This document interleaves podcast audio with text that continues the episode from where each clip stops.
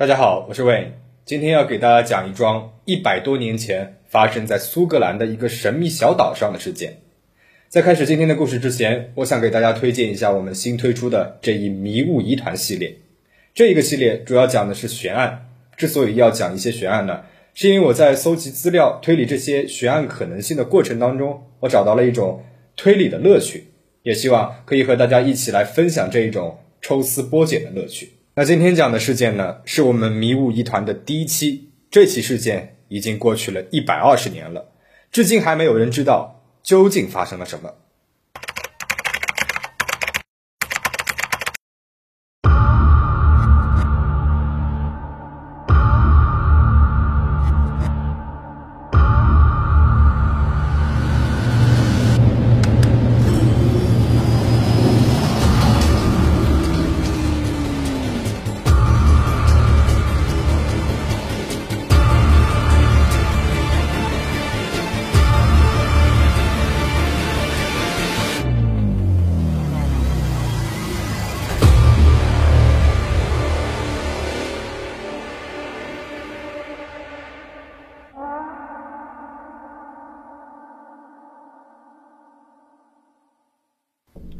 弗兰南群岛位于苏格兰外赫布里底群岛往西二十英里处，这里与世隔绝，四周都是大西洋冰冷的海水。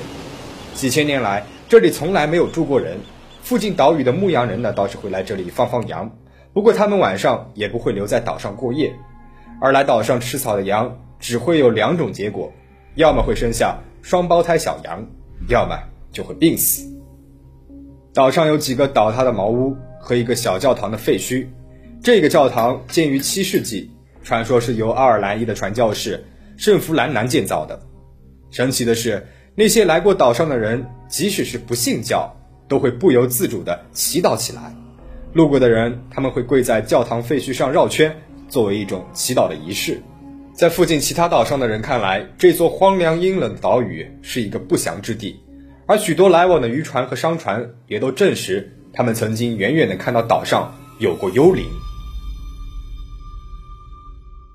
几千年来，弗兰南群岛上就这样一直笼罩在这种神秘恐怖的气氛当中，没有人敢在岛上过夜，没有人试图去打破它的那种神秘和宁静。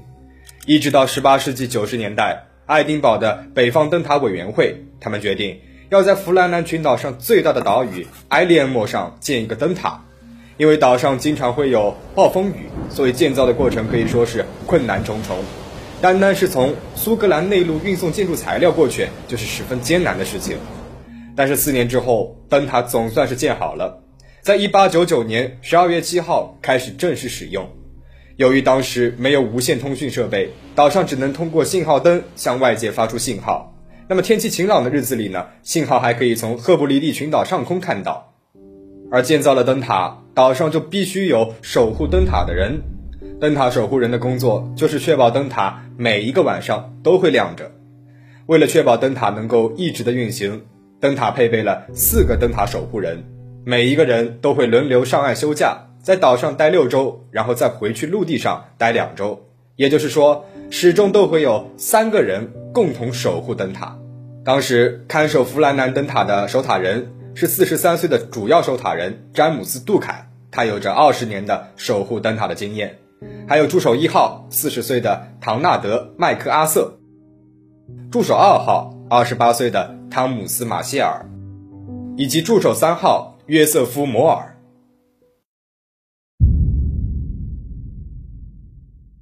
一九零零年十二月十五号，大西洋上波涛汹涌，掀起了万丈高的浪。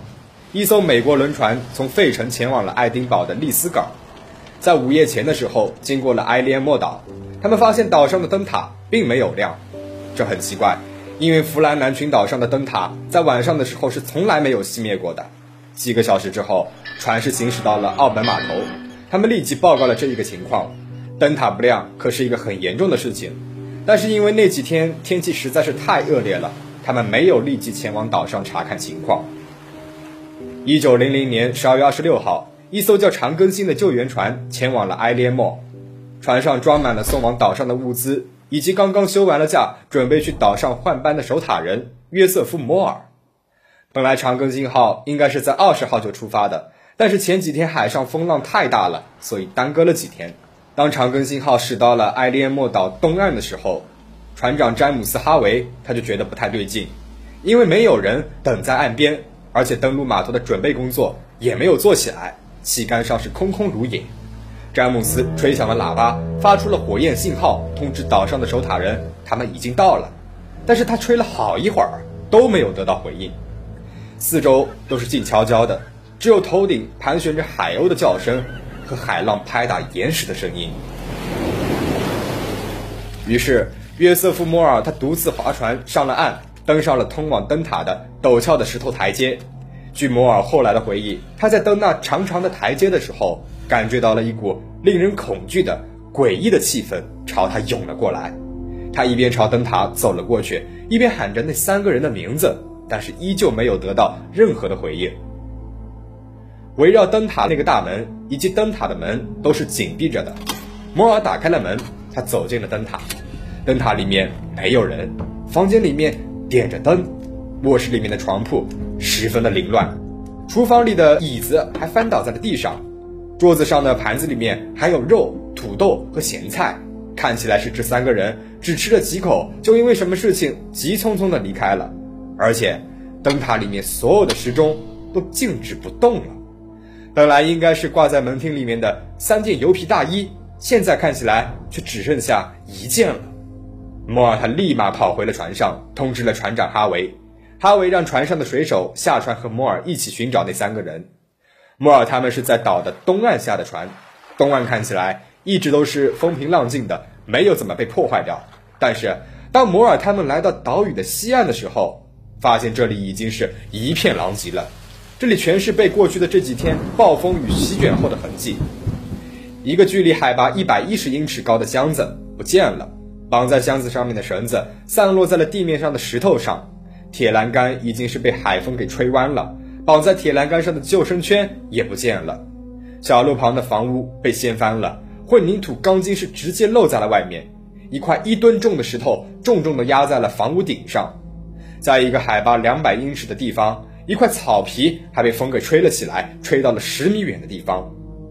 但是里里外外都找了一个遍，就是不见那三个守塔人的踪影。摩尔和三个水手留了下来，继续灯塔的正常运作。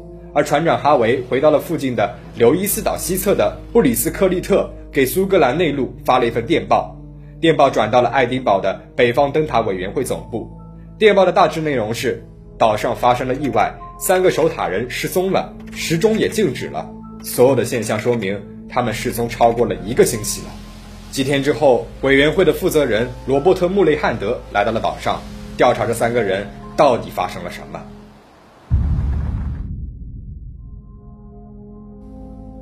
灯塔守护人会记录每一天的值班日志。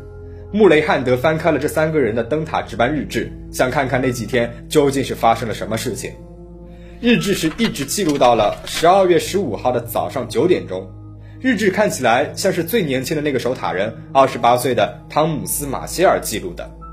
十二月十二号，他在日志本里面写道：“这几天的风好大啊，是我过去这二十多年来都没有见过的。”汤姆斯还写道：“今天的杜凯是异常的安静，而阿瑟他不知道为什么在偷偷的哭泣。”这就奇怪了。麦克阿瑟可是远近闻名的苏格兰硬汉，他还喜欢打架，他怎么会哭泣呢？十二月十三号，日志上写道：“暴风雨还在肆虐，我们三个人一直在祈祷。”穆雷汉德觉得这也很异常啊！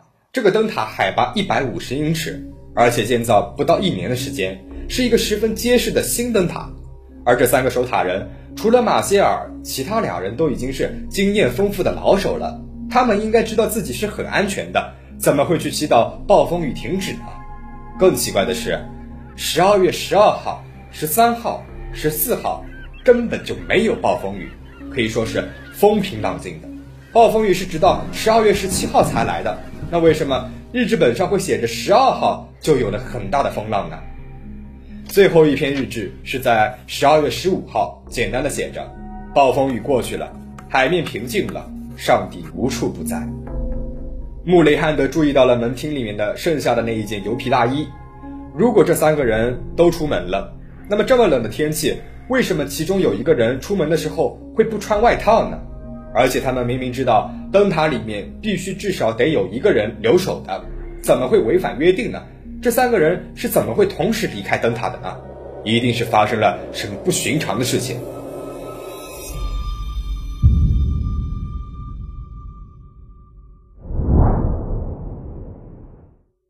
穆雷汉德来到了岛的西岸，他看见了这里的一片狼藉。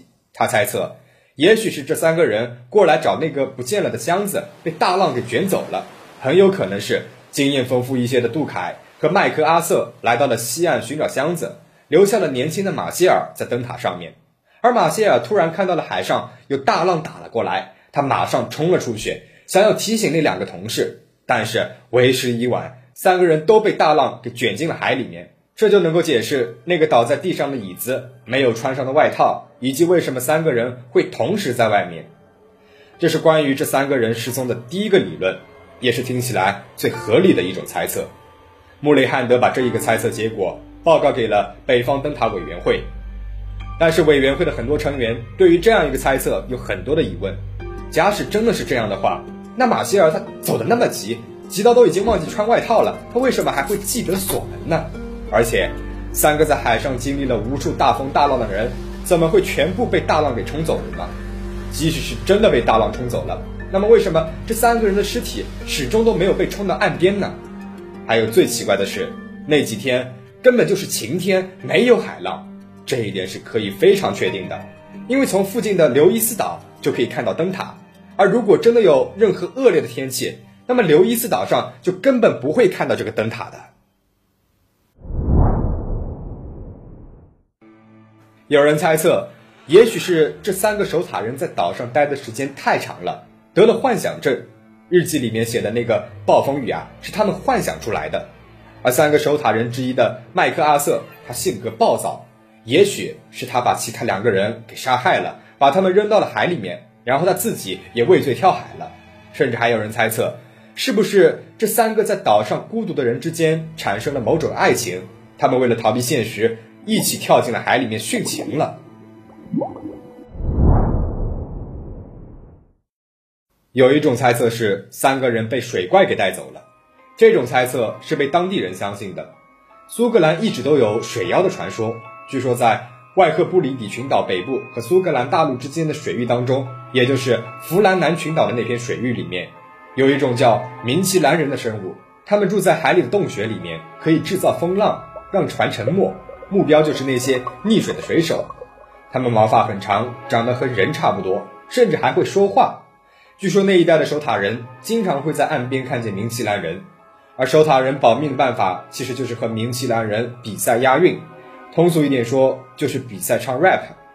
如果守塔人的 rap 水平比较好，那么明奇兰人就会放他们一马。所以，是不是可以理解成，也许是这三个守塔人不会 rap，所以被明奇兰人给带走了呢？还有人说，那天摩尔走进灯塔的时候，有三只大鸟本来是停在灯塔上的，突然就飞走了。他们说，那三只大鸟啊，就是那三个守塔人。这三个人也许是因为破坏了岛上的什么规矩，于是被惩罚了，变成了鸟的形状。这些呢，其实都是比较不靠谱的猜测，大家听听就好了。在接下来的几十年里面，岛上依旧有守塔人守护着。